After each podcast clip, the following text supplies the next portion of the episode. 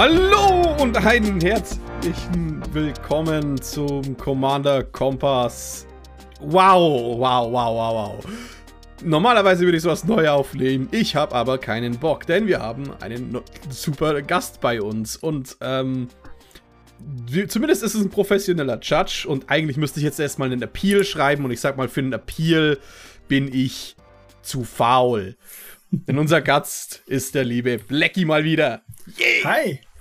Na, wie geht's euch? Vielen, vielen Dank, dass ich hier sein darf. Ich bin, bin super gehypt. Äh, wir, wir, haben, wir haben gute Themen. Ich freue mich und ich freue mich mit euch beiden nochmal über zu reden. Das haben wir lange, aus meiner Sicht lange nicht mehr. Von den HörerInnen vielleicht ein bisschen kürzer, aber ja. Ja. Erstmal cool, Freddy, dass wir, dass du einen coolen Gast ankündigst und dann sagst, dass wir deswegen unsere Standards senken. wir freuen uns auch, dass du da bist, Blackie. Also wegen und wenn es nur ein Vorwand ja. ist, dass wir unsere Standards senken können. ja, also ja. wegen mir senken die Standards, sinken die Standards normalerweise nicht. Äh, normalerweise versuche ich das den Niveau dann auf mein Niveau runterzuziehen. Ja, okay, okay, verstehe. äh, einfach ein anderer Erwartungswert. Ähm, genau. aber ich glaube, die Leute erwarten eh immer ziemlich hart unser Spiel oder Exil zu jeder neuen Folge. Und eben bei Commander Masters war so eine Frage, sollen wir eins machen? Weil es handelt sich ja um einen Reprint-Set. Aber für Commander, wir haben zwei Preview-Karten bekommen. Und wie bei unserer allerersten Preview-Karte warst du ja auch dabei in yes. äh, Timespire Remastered damals. Yes. Und, Herzlichen Glückwunsch äh, auf jeden Fall dafür nochmal. Auch offiziell on Stream und dass man das hört und so weiter und so fort. War auch sehr cool. Also danke an Wizards nochmal. Jawohl. Und ähm, wir haben uns einfach mal gedacht, komm, lass, es gibt einfach so viel darüber zu reden. Deswegen unser Spiel oder Exil ist immer ein, eine Art von Set-Review-Show, wo wir einfach unsere mhm. Highlights und Lowlights von jedem Set vorstellen und wir geben ihm an ein Spiel, wenn wir sagen, okay, das ist tatsächlich auch für mich ein Highlight oder ein Exil, wenn man sagen kann, okay, da hängt noch irgendwas dran oder ja, ich, ma ich mag, dass du die Karte äh, magst, aber irgendwas stört mich daran. Das kann so subjektiv wie irgendwie möglich sein. Ich meine, das, das Standardargument ist, mir gefällt es Letter Typing oder der Font nicht. Der ist viel zu klein, der erinnert mich an Yu-Gi-Oh! oder mhm. sowas. Das kann, das kann alles Grund sein, weswegen eine Karte in den Exil mhm. bekommt. Ähm, es geht wirklich nur äh, äh, darum, ein bisschen Spaß zu haben und zu diskutieren und eben zu sagen, in welche Richtung was geht. So. Yes. Warum Liliana dreifach Exil bekommt, sobald sie auftaucht. Das kurz zu erklären. Jochen, das, das geht gar nicht mehr kurz zu erklären bei dir. Da braucht, muss man schon das teilweise tief in die, in die offizielle Jochen-Lore abtauchen auf uns Subreddits a slash Jochen. Von meiner Seite aus geht es ja schnell zu erklären, weil es ist einfach nur Liliana-Karte, Exil. Weiter geht's. Aber die anderen Aber ist ja diesmal nicht so. Ja. ja, es sehen sie schon irgendwann ein. Es hat ja keinen Wert, mit mir zu diskutieren. Musst du einfach 500 Seiten Fanfiction-Trauma ignorieren? Ich begebe mich nicht dorthin. Okay. Ähm, möchtest du dich aber gleich mal wohin begeben und beispielhaft deine erste Karte vorstellen? Okay, ich beginne mit einer, die habe ich heute erst ausgetauscht. Ich hatte nämlich äh, auf meinem Slot für Weiß, weil ich habe versucht, das ein bisschen zu verteilen, hatte ich erst Vince Reclamation, weil die cool ist, als eine Karte für ein Spiel. Aber dann habe ich den Alms Collector, also den, den Almosensammler reingenommen, weil ich den eigentlich noch ein bisschen cooler finde, dass es, äh, wie gesagt, eine weiße Karte, ein Cat Cleric für vier Mana, drei und ein Weiß, hat drei, vier, Flash und sagt, wenn ein Gegner zwei oder mehr Karten ziehen würde, ziehen stattdessen du und der Gegner jeweils eine Karte das ist eine super faire Art, Karten, also Card Draw zu klauen, weil man, der andere kriegt ja noch was und man kriegt selber was. Es ist also komplett anders als ein Notion Thief oder jetzt äh, andere Effekte, die halt einfach alles wegnehmen. Es nervt immer noch, das sehe ich ein, wenn einem natürlich so ein richtig cooler, schöner, weiß ich nicht, äh, zwölf Karten Draw geklaut wird und dann kommunistisch weiterverteilt. Aber es ist halt so ein bisschen die, ja, es hat noch diese, diese Haltung, wie weiß das Spiel beeinflusst, sehr stark drin. Das ist, es ist ja auch schon ein bisschen ältere Karte. Und das verkörpert für mich schön, wie halt Weiß so in seiner Philosophie eben auch in Commander funktioniert. Also ihr dürft schon noch machen, was ihr wollt, aber denkt auch mal dran, weiß ich nicht, den armen Hutzelweibern am Straßenrand was abzugeben und damit meine ich den König, der die Steuern erhebt. also mich. Deswegen kriegt die Karte ein Spiel von mir und ab, abgesehen davon hat die noch ein paar andere relevante Sachen. Also die hat einen dickeren Hintern, als sie Power hat. Das kann für manche Decks wichtig sein. Und sie ist eine Katze, was für viele Leute ähm, ausschlaggebend ist, was doch ganz cooler Tribe ist. Und mit einem Cleric hat man auch noch einen zweiten Tribe, der was bringen kann, beziehungsweise jetzt mit Party-Mechanik und so mhm. nicht unwichtig ist. Also ist insgesamt, finde ich, eine schöne runde Karte. Ich muss leider kurz widersprechen. Es gibt eine Sache, die ich daran ganz, ganz schlimm finde, und zwar, wenn du sie im Spiel hast. Und wenn du jemanden am Spielfeld hast, der wirklich mal einen Wheel-Effekt spielt. Und alle sagen, cool, alle ziehen sieben neue Karten. Und du dann der Weißspieler bist, der sagt, nee, nee, nee, nee, nee. Du und ich eine. Sonst niemand. Und dann macht die halt genau dann einmal Spaß. Danach okay. ist mal der Fokus von allen. Und ich rede hier vielleicht oder vielleicht auch nicht aus Erfahrung und würde sie deshalb nie wieder in ein Deck tun. Verstehe ich. Äh, würde ich dir absolut zustimmen. Ist mir noch nicht passiert, deswegen kann ich dieses Trauma nicht mit dir teilen. äh, ich wollte eigentlich auf was Ähnliches hinaus, weil ich gebe den Alms Collector nur in den Spiel aus folgendem Grund, weil es eben ein richtiger Reprint ist für diese Art von Set von Commander Masters. Es ist was, was damals in den Commander Set gestartet hat, äh, mhm. sehr exklusiv war. Es waren in den 2018er, den 2017er Sets 17, mit Edgar ja. Markov und so, mit den ganzen Eminence-Karten.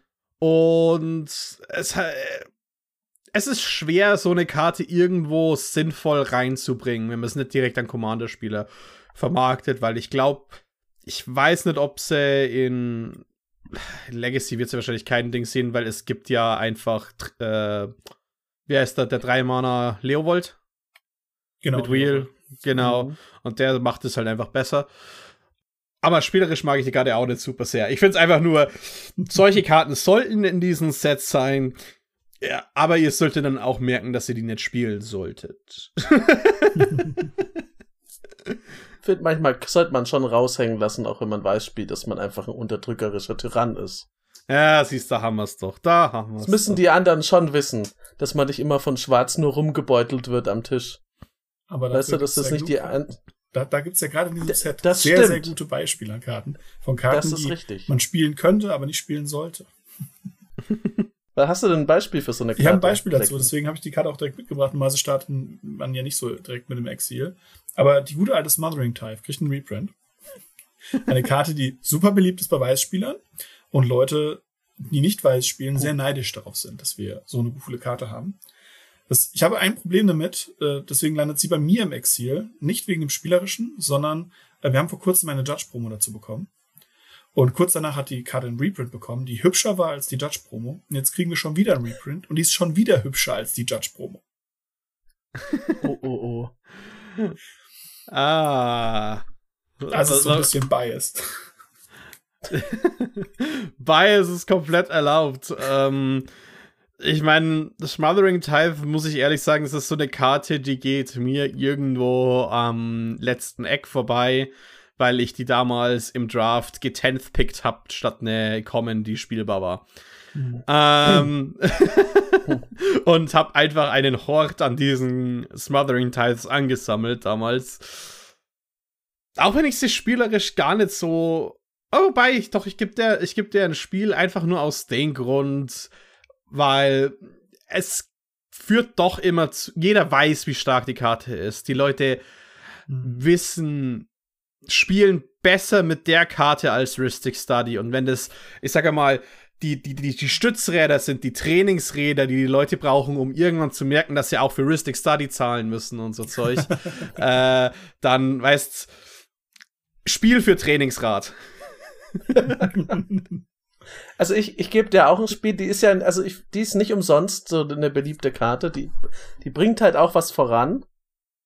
Und die kann auch mal einem Deck helfen, das jetzt nicht super übertrieben getuned ist, dass man trotzdem halt coole Sachen machen kann. Mhm. Ich finde die jetzt nicht, also die, die, die kann natürlich ein Spiel entgleisen lassen, aber da muss man halt auch sagen, da bin ich dann bei Freddy, dann musst du halt nach diesem Spiel, das entgleist ist, begreifen, dass du die Smothering Tithe einfach wegballern musst. Mhm. Und es ist halt eine Karte, die man wegballern muss. Und ganz oft gehört die auch zu den Karten, die ich immer so Lockvogelkarten nenne, weil wenn du was Wichtigeres hast als die Smothering Tithe, was wirklich dir das Spiel gewinnt und die Smothering Tithe vorher spielst, ist die Wahrscheinlichkeit, dass da alles Removal drauf liegt, relativ hoch, weil die Leute zu Recht wissen oder es dann in dem Fall lernen, das ist eine super gefährliche Karte. Auch jemand, der ein eher chankiges Deck spielt, kann mit sehr vielen Treasure Tokens sehr viel Chank spielen.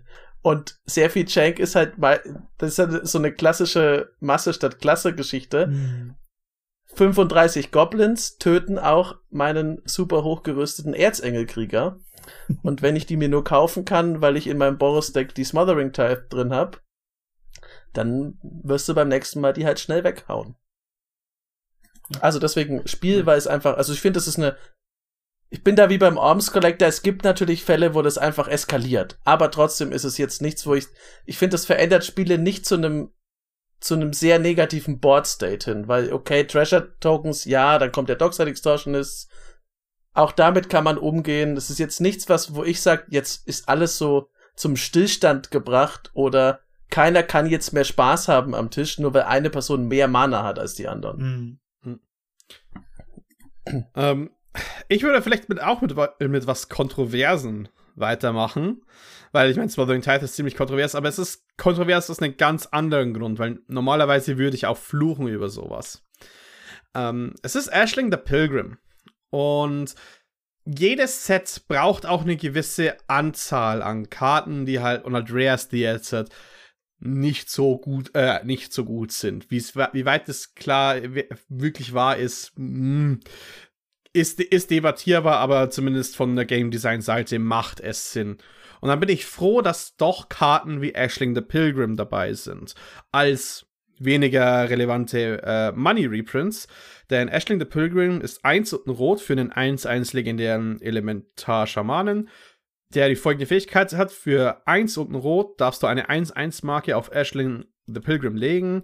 Und wenn es das dritte Mal in dieser Runde resolved hat, dann entfernst du alle 1-1-Marken von Ashling und machst so viel Schaden an jede Kreatur und jeden Spieler. Ähm, als ich angefangen habe, war es war gab es quasi das Meme Deck Ashling the Pilgrim und ähm, 99 äh, Mountains. Einfach nur um Ashling irgendwann so hoch zu jagen, dass jeder stirbt. Ich meine, natürlich ist es ein ist es ein Meme, aber ich finde sie tatsächlich schön, dass so eine Karte, die eigentlich eben mit, mit der Zeit sollte sie gepower creep worden sein, aber sie, aber der Commander hat tatsächlich so viel neue Tools bekommen. Also ich meine, auch den Jessica's Will ist super interessant mit ihr. Einfach nur, weil du, wenn du nicht Karten casten möchtest von den Mana, das du mit Jessica's Will machst, kannst du sie mit Ashling äh, einfach pumpen. Gleichzeitig ist es ein 2-Mana-Spell in ein 3-Mana-Spell und Rot kann viel Gutes machen mit einfach in dem Sinne Permanente auf dem Feld haben, früh. Und ich bin froh, dass die Karte in diesem Set ist, nur weil ich glaube, das Potenzial, dass dieser Commander mittlerweile ein sehr geiles Deck macht und Leute den nochmal anschauen, weil sie ihn vielleicht ziehen, ist, glaube ich, ein ziemlich großes Up, äh, Upside im Großen und Ganzen, auch wenn natürlich geldmäßig Ashling ein Euro ist oder so. Bin ich, bin ich aber tatsächlich bei dir. Ähm, es gibt so viele coole Commander, die einfach im Laufe der Zeit einfach vergessen werden, weil man einfach so viele neue Legendaries bekommt, so viele neue Commander-Produkte bekommt und so weiter und so fort. Wenn man da durchgeht und man sieht eben sowas wie Ashling oder in meinem Fall war es dann Heartless Hetezuge. Das sind so diese, diese wirklich coolen Commander, wo man mal ein Deck drum gebaut hat, die man mal spielen kann und die in, gerade in so einem Deck weil wir haben das alles schon experienced. Wir hatten das. Wir haben das gespielt. Wir haben das gesehen. Neuere SpielerInnen vielleicht nicht. Und deshalb haben sie hier nochmal die Chance, genau das zu begreifen und zu sehen, diese Karte zu sehen, denken, cool, da brauche ich ein Deck drum. Und wenn die dann in der, in der Gruppe aufkommen und sagen, hey, ich habe dieses Deck mitgebracht. Und dann kommen zwei, drei Leute und sagen, oh, das habe ich auch mal gespielt, das ist mega cool. Und dann hat man auf einmal wieder einen Talk darüber und so weiter und so fort. Und das ist ja das, worum es am Ende gehen sollte. Nicht um, ich habe nur einen Euro, sondern halt, ich habe eigentlich ein neues, cooles Deck. Bin da bei ja. euch. Äh, vor allem ist es eine Karte, die macht so ein bisschen Spaß, wenn man sie, ich sag jetzt mal, zerdenkt. Also wenn man die sich anschaut und einfach diese Textbox komplett durchliest. Auch wenn man dann guckt, ja, okay, Ashling fügt den Schaden zu. Das heißt, wenn ich da Lifelink draufballer, mhm. dann kriege ich unglaublich viel Leben zurück. Oder wenn ich Death Touch draufhaue, dann ist es halt, das ist einfach mehr, als da erstmal draufsteht. Und gerade für jemanden, der sich jetzt damit an Commander ranwagen will oder vielleicht einfach Lust hat, mal ein bisschen so ein eher oldschool-mäßiges Commander-Deck zu bauen, ist das, glaube ich, schon was, wo man mit, wo man viel mitmachen kann. Man muss ja nicht in jede Richtung gehen. Man muss jetzt nicht Death Touch unbedingt draufhauen. Man kann auch einfach irgendwie was anderes Witziges damit machen. Und gleichzeitig ist es auch nicht so, dass Ashling so ein Deck ist, das sich einfach komplett von alleine baut und spielt. Also ich, man kann natürlich, man kann auch ein Ashling-Deck mit nur roten Staples bauen, das ist keine Frage, aber wenn man jetzt wirklich auf den Commander das zuschneiden will, muss man sich ein bisschen Gedanken machen. Und ich glaube, das macht bei solchen Commander-Kreaturen dann schon Spaß. Weil man hat man einfach ein bisschen was, um drüber nachzudenken. Und dann kann man auch das Deck ein bisschen tweaken, kann ausprobieren, was funktioniert, was funktioniert nicht. Das ist, funktioniert einfach besser als jetzt zum Beispiel, weiß ich nicht, bei einer äh, Archangel Avacyn. Mhm. Das ist einfach, okay, klatscht auf den Tisch und das ist es halt. Und Ashling the Pilgrim ist schon ein bisschen extravaganter und deswegen cooler, würde ich sagen. Deswegen gibt's von mir auch ein Spiel. Hm. Irgendwie habe ich nicht damit gerechnet. tatsächlich, tatsächlich. Dass, dass wir solche Edge-Lords sind und irgendwelche äh, ungewöhnlichen Commander mögen. Die hat auch so ein cooles Artwork. Also Richtig. die Elementals aus äh, Lorwyn sind super cool. Und ich meine, Lorwyn Foil wäre was ganz anderes gewesen. Hm. Ja. Äh, Jochen, du bist wieder dran. Ja, ich hab, äh, ich gehe mal weiter mit Spaß und wir haben letztens erst drüber gesprochen bei den Precons zu Herr der Ringe. Arachnogenesis ist ein Instant in grün für zwei und ein grün und sagt, du erzeugst x, 1, 2 grüne Spinnenkreaturen mit Reach und x ist die Anzahl der Angreifen, also die Kreaturen, die dich angreifen. Und dann verhinderst du gleichzeitig noch allen Kampfschaden, der von Nichtspinnen zugefügt würde. Das gab es jetzt in den Herr der Ringe Precons mit Elfen. Und da haben wir schon gesagt, super geiler Effekt, weil ich meine, die leben und äh, eventuell kriegst du was tot, auf jeden Fall wirst du nicht umgebracht. Und Arachnogenesis ist schon wegen Commander 2015 so eine kostspielige Karte. Ich finde die ist cool, aber die kostet auch einen Haufen. Und gleichzeitig ist die eine, ich finde, die ist einfach eine witzigere Art von Fog. Du machst damit mehr, das, das macht doch das Board interessanter, als einfach nur einen Fog-Effekt zu spielen, weil danach sieht es einfach anders aus, das Feld. Und Grün ist halt auch noch die Farbe, wo man kleine 1-2 Spinnenkreaturen durchaus gebrauchen kann, weil die ja eventuell doch riesengroß werden. Und gleichzeitig hat man noch Reach. Auch das ist was, was man vielleicht für neue Commander-Spieler, das halt vernachlässigt es nicht. Reach ist cool. Ihr braucht Reach, um zu überleben, wenn ihr in grün seid, sonst werdet ihr einfach von irgendwelchen Engeln oder Drachen weggesnackt. Ja, ähm, da stimmt für mich einfach alles. Das Ding äh, war teuer vorher, das ist, hat einen coolen Effekt und es ist, finde ich so vom Gefühl her, wirklich eine schöne klassische Commander-Karte. Ja, also Arachnogenesis ist ich meine, die haben schon viel im Herr der Dinge Set damals gesagt, aber ich bin auch froh, dass das wenigstens ein Grund ist, Shellop zu spielen, weil je mehr, je mehr Leute merken, wie schlecht Shellop eigentlich ist und dass ich recht bin und sogar schon von Leuten gesagt bekommen habe, dass ich recht habe. Ah, ich liebe den Ego-Trip gerade. äh, äh, deswegen. Ne, Arachnogenesis ist denn ist eine sehr gute Swingy-Karte. Und es gab da, glaube ich, vor kurzem mal so einen Twitter-Thread über die meisten Feel-Bads. Und einer der größten Feel-Bad-Karten war Ink Shield, was ja theoretisch mhm. auch was ähnliches macht von ähm, statt äh, Spinnen und du nimmst keinen Schaden von Nicht-Spinnen, machst du stattdessen so viele 2-1 Flieger. Aber niemand hat Arachnogenesis genannt. Und ich glaube, das ist der, einer der großen Gründe ist halt, wie die unterschiedlich diese zwei Karten agieren. Arachnogenesis ist halt immer noch ein defensives Tool und der Effekt bleibt auch defensiv und es ist ein starker defensiver Effekt. Während mhm. Ink Shield, du möchtest ja nicht blocken, du möchtest ja theoretisch so viel Schaden wie möglich nehmen, um so viele 2-1 Flieger wie möglich zu haben. Und, und ja, und ja. ich denke, Arachnogenesis ist genau deswegen gut, weil es war das erste von diesen Designs und ich glaube, die haben es direkt mit dem äh, Hammer auf den Kopf getroffen. Das, äh, da, dass das ist genauso das Power-Level ist, in dem so der Effekt sein sollte. Spannend. Ich widerspreche euch beiden.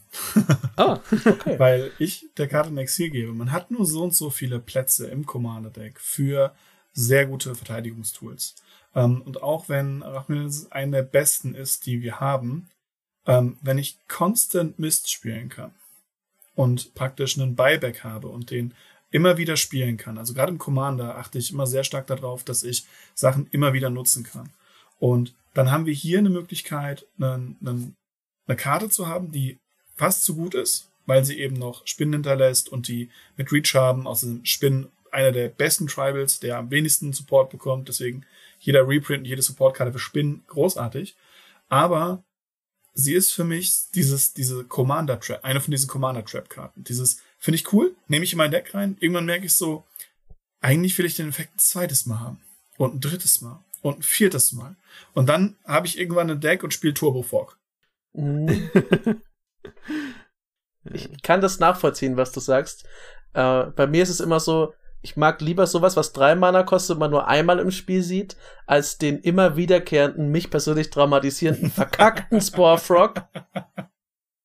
An dieser Stelle, der Sporefrog hat das süßeste Artwork, das es gibt, vielleicht. Aber trotzdem wünsche ich ihm, dass er von Dämonen gefressen wird. ähm, Constant Mists ist eine interessante Karte, die du erwähnst, die wir mittlerweile nicht mehr spielen, tatsächlich in unserer privaten Meta, weil wir hatten zwischendrin einen Meta-Call, wo wir sechs, sieben Graveyard Removal Pieces gespielt haben, weil jeder so hart auf dem Friedhof war, sodass du Constant Mist eh kein zweites Mal gespielt hast, weil das Ding sofort entfernt wurde. Und ähm, deswegen finde ich, habe ich halt auch einen Respekt für so Arachnogenesis-Effekten. Äh, ähm, man, man könnte es halt so sagen, das ist so Teil von diesen Ebbe und Flut, wo. Ich glaube, äh, das hat, hat man auch oft mit Removal. So, dass, okay, äh, vor ein paar Jahren hatten wir Spiel 2 Board Wipes und 8, 10, 12 Spot Removal Teile, weil Dinge müssen sofort sterben. Und ich glaube, langsam sind wir wieder auf dieser Welle, wo, okay, vielleicht doch ein bisschen mehr Board Wipes wieder spielen, ein bisschen mehr Schutz. Und äh, ich glaube, Arachnogenesis, weil der Effekt weniger gespielt wird, hat eine ähnliche hat einen ähnlichen Effekt, wo manch, in manchen Metas, wo dann sehr viel ag äh, aggressiv gespielt wird, wird sie auf einmal sehr gut. Und dann kommen die Leute wieder mit mehr Control-Decks und dann wird sie wieder sehr schlecht. Und mhm.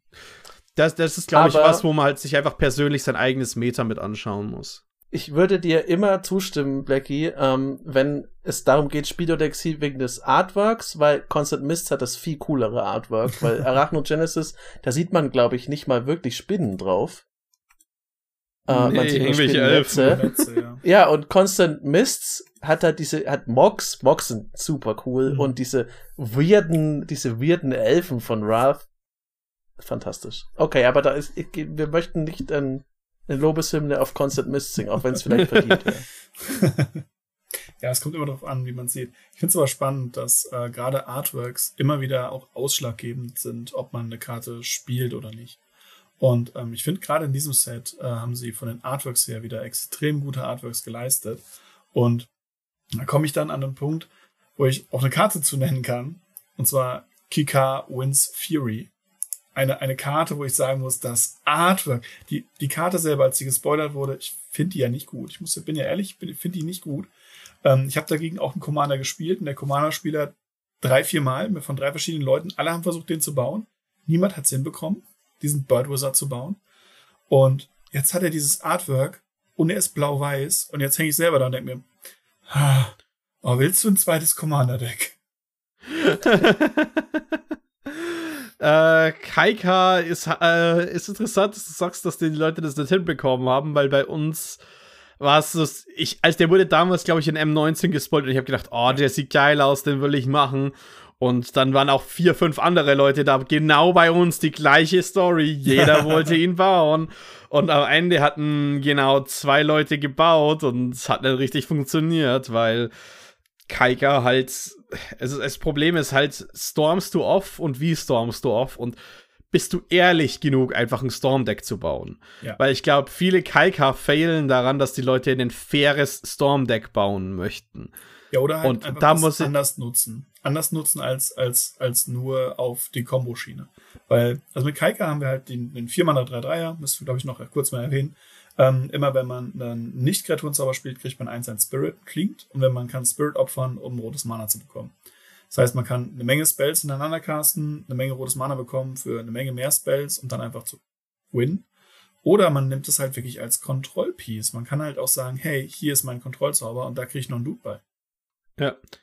Ich glaube auch die Kontrollschiene passt schon, aber ich glaube, Kaika, wir haben ja mal eine ganze Folge über Cheskai Fallen gemacht. Ja. Es, es, ist halt so der perfekte Commander, wo man oh, möchte ja. zu viel machen und man muss sich einfach von vornherein entscheiden, bin ich Control oder bin ich Storm und dann auch ehrlich genug mit sich selbst sein, ich spiele Control oder Storm. Ich versuche ja. keine Midrange-Shenanigans, ich versuche nicht sowas halb Kombomäßiges zu machen. Kaika hm. ist eine Karte, die liest sich, als wäre sie fair, aber um ehrlich zu sein, ähm, wirklich gut ist sie nur, wenn du auch tatsächlich ehrlich genug bist, böse zu sein. Das stimmt. ich überlege gerade. Also ich würde Kaika, äh, erstmal muss man, wichtig ist, wenn man Kaika Vince Fury, man kann natürlich diesen Namen so aussprechen, man kann aber auch einfach sagen, Kaka! Wie so ein Vogel. Ähm, das ist, was meine Freundin mit diesem Vogel, mit diesem äh, Commander verbindet, die nichts mit Magic am Hut hat, aber Kaka! Den kennt sie auf jeden Fall. Ähm, ich überlege gerade, ich habe, also ich lande oft bei Kaika, ich baue jetzt gerade zum Beispiel so ein Polymorph-ähnliches Deck, wo ich mhm. mit Sada Hedron Grinder die Geister dann pumpen will und dann Leute kaputt smashen. Ähm, ich baue, also ich baue persönlich keine Storm-Decks, weil dafür bin ich einfach zu dumm und äh, zu unkonzentriert. Und deswegen versuche ich immer, Kaika in eine, in eine coole Jochenschiene zu bauen. Meistens endet es damit, dass ich irgendwo ganz viel Equipment dranhänge und dann jemanden kaputt schlag. der einfache Weg. Oder der, der einfache Weg. Oder dadurch, dass ich so viel Equipment habe, irgendwann einfach ein riesengroßes äh, Crackle with Power machen kann. Weil das ist ja mein bevorzugter Weg, eigentlich Spiele zu beenden, Leute einfach wegzuburnen.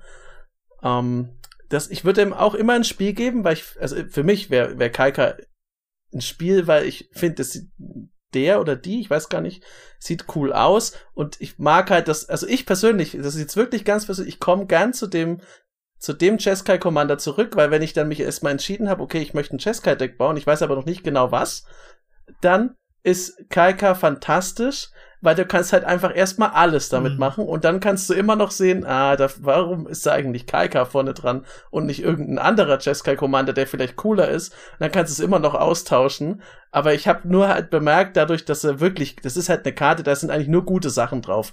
Und im Generellen bin ich nicht so der Fan von, von Dingen, die nur Upsides haben. Um, ähm, aber der macht es halt leicht, mal Decks auszuprobieren. Meistens muss ich aber auch ehrlich dazu sagen, dass ich meine Kaga-Decks dann auch relativ schnell wieder zerleg weil das so ein, das ist wie eine, wie so eine immer bereite Leinwand für irgendeine Jeskai-Idee. Und dann sagst du nach zwei, dreimal Spielen, ja, okay, danke, Kalka, das kannst jetzt wieder zurück in den Binder gehen. äh, ich glaube, ich beende dann mal die Storm-Diskussion mit der besten Storm-Karte und den besten Weg, Storm zu spielen, und zwar in den Legacy Cube. Und da ist eine der schönsten Karten, die man spielen kann, auch der Days Undoing. Äh, zwei und ein Blau für jeder äh, Spieler mischt die mischt seine Hand und, und seinen Friedhof in die Bibliothek, zieht sieben Karten und wenn es dein Zug ist, dann beendest du deinen Zug.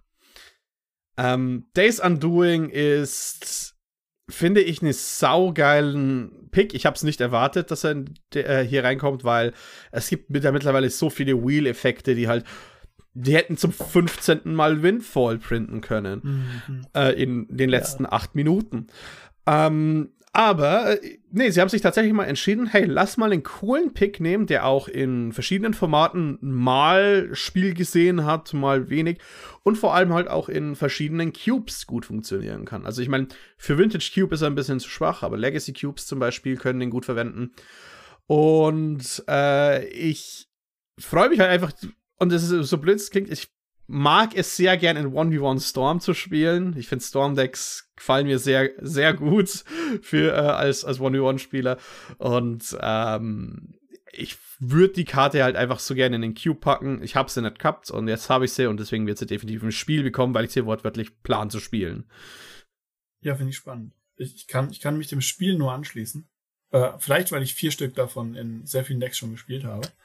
Ähm, und es einfach eine großartige okay. Karte ist, weil es eine faire Karte ist, wenn man wirklich einmal wheelt und dann seinen Zug beendet. Äh, auf der anderen Seite kann man die auch sehr, sehr unfair machen, wenn man die mit dem Dreifery im Gegnerzug spielt oder mit dem anderen Zauber, wo sagt, alles hat Flash, im Gegnerzug spielen, dann hat man den Nachteil nicht ähm, und so weiter und so fort. Das ist schon, schon wirklich eine, eine, eine coole Karte, mit der man sehr, sehr viel anstellen kann, die gleichzeitig aber eben kein Wheel of Fortune ist, weil Wheel of Fortune ist eine der unfairsten Karten der Welt. Weil der, der es spielt, ist darauf vorbereitet, kein anderer ich gebe der Karte ins Spiel, weil die äh, diesen End-the-Turn-Effekt hat mhm. und ich das cool, das ist ähnlich, hat bei mir einen ähnlichen Stellenwert wie Split Second. Das sind coole Effekte. Da sollte immer dabei stehen, was da, was die machen, weil das ist immer so, das ist ja jetzt auch auf dem Reprint drauf, mhm. weil sich dann Leute immer direkt fragen, hä, was bedeutet das? Ach so, ist eigentlich ganz cool. Um, ähm, und allein dafür hätte ich der schon, also der Effekt ist gut und hat auf jeden Fall ein Spiel verdient. Aber allein dafür, dass man mal wieder so ein bisschen ungewöhnliche Dinge auf Karten drauf hat ähm, und die halt wieder sieht jetzt durch so ein Reprint-Set, weil man macht sich, wenn man spielt, eigentlich keine Gedanken drüber, was ja ich beende meinen Zug bedeutet. Und äh, man kann natürlich damit auch irgendwelche negativen Effekte sehr schön abschießen, wenn die dann einfach verschwinden. Uh, deswegen würde ich dir auf jeden Fall ein Spiel geben. Und der, wie gesagt, der Effekt ist halt einfach gut. Und das, das nervt auch nicht. Ich bin da bei euch. Das ist jetzt nichts, wo einfach jemand das destruktiv in die Runde wirft und sagt, ja, okay, ab jetzt hab nur noch ich Spaß. Vielleicht der Spieler mit dem äh, Amps Collector, wer weiß. Aber ich würde es nicht machen, auch wenn ich den Amps Collector spiele. Trotzdem würde ich mich freuen über diese Karte. Yes. Freust du dich noch über noch was oder? Äh? Ich bleib gleich bei Blau. Ah. Ich hab ähm, Fritz. Ich weiß, dass Fritz die Karte gern mag. Deswegen äh, ist es fast so, als wäre er jetzt hier, würde über uns herumhovern, wie die kleinen Totenkopfmotten, die auf dem Bild von der Karte abgebildet sind. Aminatus Augury. Eine Sorcery in Blau für acht Mana, also sechs und zwei Blau und sagt, schick die obersten acht Karten der Bibliothek ins Exil, du darfst ein Land von denen aufs Schlachtfeld legen und bis zum Ende des Zuges darfst du für jeden Nicht-Land-Kartentyp einen Zauberspruch von dem Typ spielen, ohne das Mana dafür zu bezahlen. Das mag ich deshalb, also es, also der Effekt ist erstmal gut, finde ich. Der ist, der ist teuer, aber du kriegst dafür auch was. Du kriegst dafür aber auch nur das Maximum, wenn du kein totales Tunnelblick-Deck baust, das nur eine Sache macht. Denn du willst ja das so weit streuen wie möglich. Und dazu ist es halt wichtig, dass du nicht eben nur Creatures, nur Instants, nur Sorceries hast, nur Artefakte, weil dann ist Aminatus Augury Blödsinn. Hm. Ähm, aber wenn du ein schönes also ich bin jetzt, will nicht alle Precons schön nennen, aber, weil die sind oft unfokussiert. Aber wenn du so ein schönes Commander-Deck hast, das einfach so, so, ein bisschen Bauchladen an tollen Ideen ist. Mhm. Mit Fokus, versteht mich nicht falsch, aber man kann ja trotzdem ein paar so kleinere Themes vielleicht mal anreißen. Dann macht Aminatos Augury Spaß und dann ist es, finde ich, auch eine schöne Karte und auch zu sehen, wie die Resolved macht Spaß. Das ist nicht so, dass man, also ich habe mich noch nie, wenn das passiert ist, auch bei Fritz, der mich meistens danach besiegt hat, gefühlt, als ob ich gerade niedergemetzelt und betrogen wurde. Aber Freddy hat den Kopf geschüttelt, das heißt, Freddy ist das schon passiert. Ich hasse dieses Teil. Ich hasse es so dermaßen. die blöde Aminatus-Auge, die kann sich gerne in irgendein Eck verstecken, weil es ist nie, es ist halt so, das Problem ist nicht die erste Aminatus Augury. Das Problem ist, das, stimmt. das Problem ist der Torrential Gearhike, den du von der Aminatus Augury erwischst, um es nochmal zu casten. Oder ein von diesen acht Karten ist gefühlt immer irgendeine Karte dabei. Das heißt ein Eternal Witness, die dann, dann die Augury wieder auf die Hand nimmt, was du dann wieder castest. Und für den Rest vom Spiel werden nur noch Aminatus Auguries resolved. Die ganze Zeit. Und das passiert so häufig mit dieser Karte, dass ich einfach einen schieren Hass darauf habe, dass die Karte sich nicht selbst exiled, nachdem sie resolved.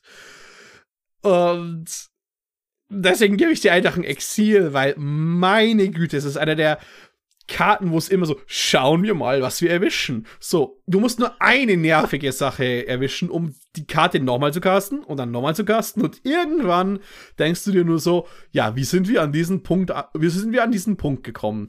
Lass uns doch mal bitte reflektieren, was wir falsch gemacht haben. Also, ich habe dich glaube, eingeladen sogar, in mein Haus. Ja.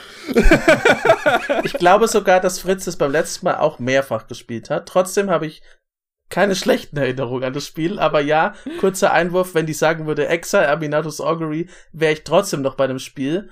Äh, vielleicht noch im größeren, aber es ist halt leider nicht so. Die Frage ist ja, ob du überhaupt noch Erinnerungen an das Spiel dann hast. Oder ob du so hart verprügelt wurdest, dass du die Erinnerung verloren Nee, das, ja. das ging dann schnell. Ich wurde sehr von ja. irgendwelchen riesigen Biestern dann kaputt gebissen. Dann ging es eigentlich. Ich finde es sehr, sehr spannend. Also ich bin tatsächlich auch bei einem Exil.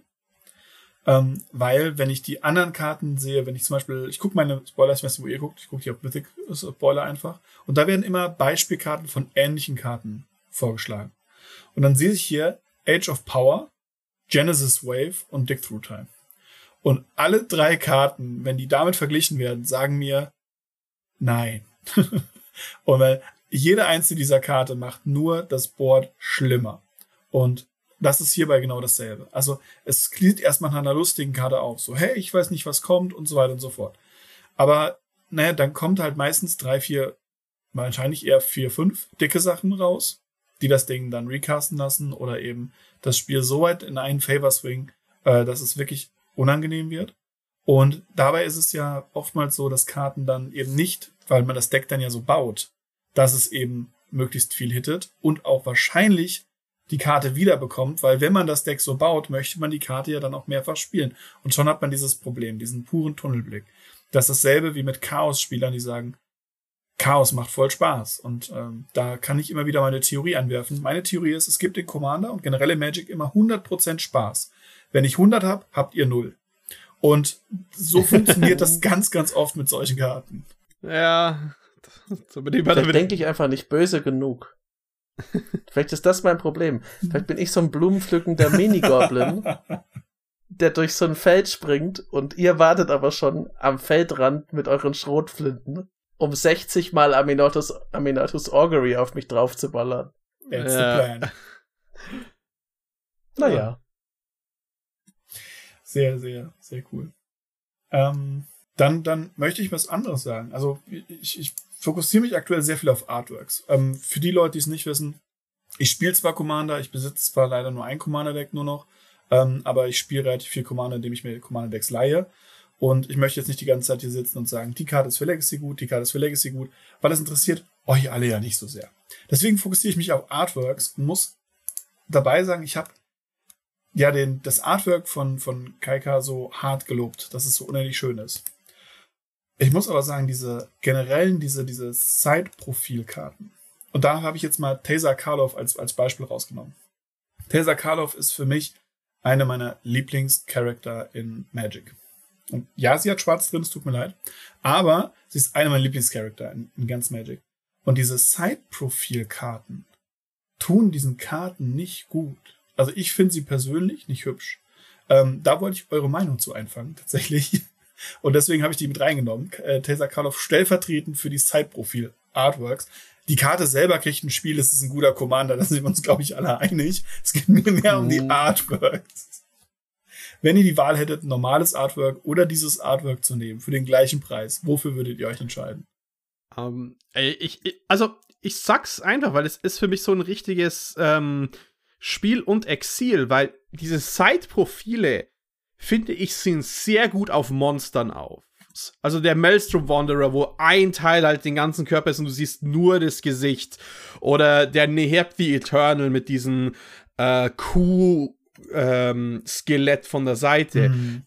da sehen sie gut aus, aber sobald du dieses menschliche Profil hast, sieht's uncanny aus. Also so wirklich in diesen Uncanny Valley von ist es, also nicht ist es real, weil es ist natürlich gezeichnet, aber das, das, das, das löst so ein bisschen diesen Effekt aus, dass es so, hm, es sieht halt einfach aus wie irgendein Porträt aus den und den Jahrhundert mit äh, einem äh, pinken oder blauen Hintergrund. Und mhm diese Seitenprofile mag ich genau deswegen nicht, weil ich, äh, äh, ich finde, die sehen halt einfach auch, sehen nicht aus wie Magic-Karten. Ne?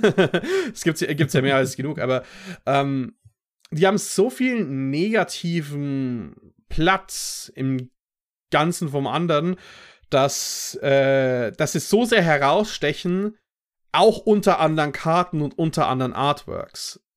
Und deswegen mag ich den nicht. Wie gesagt, bei so einem Monster finde ich, passt es noch irgendwie. Und deswegen bin, also ich, bin ich, ich so hin und her gerissen, ja. ob es ein Spiel oder ein Exil ist. Hm. Das verstehe ich total, Freddy. Bei mir geht es genauso. Ich würde das total abhängig machen von der Karte, weil, also, ich, also wir bleiben jetzt mal, weil es soll ja klar sein, wenn du Taser Karloff sagst, die würde bei mir auf jeden Fall auch ein Exil kriegen für das Artwork. Aus also alle, was Freddy gesagt hat aus dem Grund. Und dann kommt, finde ich, noch dazu, dass Taser Karloff ist halt eine menschliche Frau. Das heißt, okay, die hat jetzt, die hat, ist halt ein Mensch. Ähm, und da, wo die Textbox sitzt, ist eigentlich das, was an Taser Karloff cool ist, nämlich ihr ganzes Orsov-Ornat. Also dadurch, dass die, die ist ja überall mit Gold behangen, hat diese weiß-schwarz-Applikation äh, auf ihrer Kleidung drauf. Nichts davon siehst du auf der Karte. Mhm. Wohingegen, ich finde zum Beispiel auch Neheb der hat bei mir, der hat natürlich, der hat dieses, äh, ähm, der hat diesen, dieses blaue Mineral, das so ein bisschen leuchtet, der, der macht es besser, aber auch bei Neheb, finde ich, sieht man, da ist mir auch immer noch zu viel Platz drumrum. Mein persönlicher Favorit, was das angeht, ist halt, dem würde ich dann ein Spiel geben aus dem Cycle, ist halt Mikeos die Unhallowed, weil da siehst du, der hat erstens füllt der sehr viel aus und gleichzeitig du erkennst, unter der Textbox ist noch sowas wie eine Rüstung und eine Robe, aber du siehst oben schon so viele Details, dass du dir das halt gern anschaust, also dass ich mir das Bild gern anschaue. Und bei Taser ist es so, ja, ich habe alle Details eigentlich sofort gesehen. Es ist halt einfach eine menschliche Frau. Und das ist super uninteressant. Das selbst Kaika, also Kaika macht ja da mehr, weil es ist halt ein Vogelmensch. Yes. Und irgendwie hat man, sieht man das nicht jeden Tag, aber hm ich sehe genügend Menschen den ganzen Tag über, dass ich jetzt nicht Full Arts von Menschen brauche, aus irgendeinem Grund, wo dann auch noch das Wichtigste, nämlich ich bin Teil der Orsow-Kirche, nicht zu sehen ist auf der Karte. Es ist ja nicht mal, dass sie irgendwie so ein Stirnreif oder sowas hätte. Ich glaube, man sieht hinten am Nacken geht so ein bisschen so ein Schild hoch, der so schwarz-gold ist, aber pff, ja, also der würde ich auf jeden Fall, dem Artwork würde ich ein Exil geben. Bei den anderen müsste ich wirklich immer von Karte zu Karte gehen. Da geht's mir wie Freddy, das ist sehr schwierig. Ja, äh, und wenn wir über einzelne Karten äh, reden, dann denke ich, am besten sieht's tatsächlich auf Kozilek, The Great Distortion, für mich aus, weil es genau diesen Moment von was ist es auslöst. Und das ist ja genau das, was die Eldrazi machen sollen. Also da, da, da, da hilft ja als Artwork von, Moment, das soll das Gesicht sein? Mhm. Das ist das Seitenprofil von. Wo, wo ist das? Wo ist das? Da möchte ich genauer hinschauen. Den fand ich urhässlich ja. zum Beispiel. Echt? Den Kursilek. Ja, ich finde den Ulamog ja, schon besser. Aber der Ulamog erinnert mich an die Kelloggs-Packung mittlerweile. Ja, genau, Deswegen genau. kann ich nicht ernst nehmen. Na, Ulamog ist die Kelloggs-Packung, ja. Das habe ich mir auch gedacht. Um, ähm, ja, es ist mega schwierig. Also ich glaube, gerade bei denen ist es echt, dass es noch subjektiver als viele von den anderen Spielen oder Exilen. Weil da muss man halt wirklich, das muss dann halt, glaube ich, einfach einfangen auf den ersten Blick oder ja. gar nicht. Ich glaube aber jetzt mal, also ich, ich versuche ein Stück zu objektiv, objektivieren, zu objektivieren, dass Taser Karlov generell eine der schwächeren Karten aus diesem Cycle ja. ist. Ja. Würde ich jetzt sagen. Ihr könnt uns in den Kommentaren natürlich sehr gern widersprechen, aber ja. Und ich glaube auch einer der schwächeren Cycle in den ganzen Set, das sind die C15 Commander, die auch als Planeswalker erlaubt sind. Ich nehme jetzt hier mal äh, hier für stellvertretend mal den Obnixilis, ähm, Gott, der ist auf Französisch hier. Obnixilis of the Black Oath oder Obnixilis du Sombre Serment. ähm, das, äh, er kann dein Commander sein, kostet 5 Mana in Schwa Mono Schwarz. Äh, jeder Gegner verliert ein Leben für plus 2 und du bekommst ein Leben. Ähm, oder du bekommst Leben in Höhe der Anzahl, was die Gegner verloren haben. Für minus 2 machst du einen 5-5 Dämon äh, mit Flying und du verlierst 2 Leben. Und für minus 8 bekommst du ein Emblem mit äh, Opfer eine Kreatur. Du bekommst X Leben und ziehst X Karten, wo X gleich die Power von der Kreatur ist. Außerdem kommt er mit ganzen drei Loyalty rein. Ähm, ja, das sind. Das war damals ein Cycle, wo effektiv zwei von 2,5 der Commander gut waren.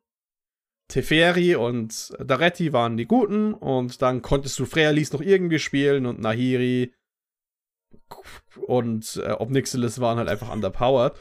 Aber ja. die sind für mich halt nur drin, weil hier ist meine Frage, wer wollte die tatsächlich haben? Weil das ist jetzt halt nicht, wo Ashling ein cooler alter Commander aufgebaut wird, sondern oh, ähm, wir haben diesen Cycle und wir haben ihn schon lange nicht mehr geprintet, außerdem könnte er ja okay sein für Draft. Jetzt wollen wir mal hingehen zu Draft, weil tatsächlich hat dieses Set Sonderregeln, wenn man es draften möchte. Man nimmt mhm. zwei Karten pro Pack und man darf zwei Commander haben, ähm, die dann die Farbidentität haben. Für mich sind diese Picks nur wegen den Draft dr äh, drin oder rechtfertigen sie sich nur als mögliche Draftkarten, weil du in diesem kleinen Format quasi eine Kreatur mit einem Planeswalker supporten kannst, theoretisch, wofür auch nicht jeder gut ist. Ähm, aber ob Nixilis ist halt einfach eine Enttäuschung auf mehreren Ebenen. Eine Karte, die halt, wenn du sie ziehst, nicht mal verwenden möchtest in den meisten Fällen. Mhm. Und wer leist, wer kann sich das leisten? Wir haben hier ein Set, wo ähm, die, die, die im Vorverkauf die Displays, die Draft-Displays für 280 bis 300 Euro gehen. Die Leute spielen, wir haben schon Schwierigkeiten, unseren FNM konstant zu halten mit einem 20 Euro äh, Pool für Herr der Ringe. Weil, weil FNM-Spieler und Draft-Spieler halt eh oft Geld ausgeben und eh häufig Geld ausgeben, die sind viel, äh, die sagen, okay, weißt du was, bevor ich zweimal für 20 draften gehe, gehe ich beim nächsten Set dreimal draften, weil da kostet es wieder 14 Euro bei FNM mitzumachen. Mhm. Wer gibt 36 Euro oder was auch immer für einen Commander Masters Draft aus und dann sind Picks drin, die nur für Draft sind?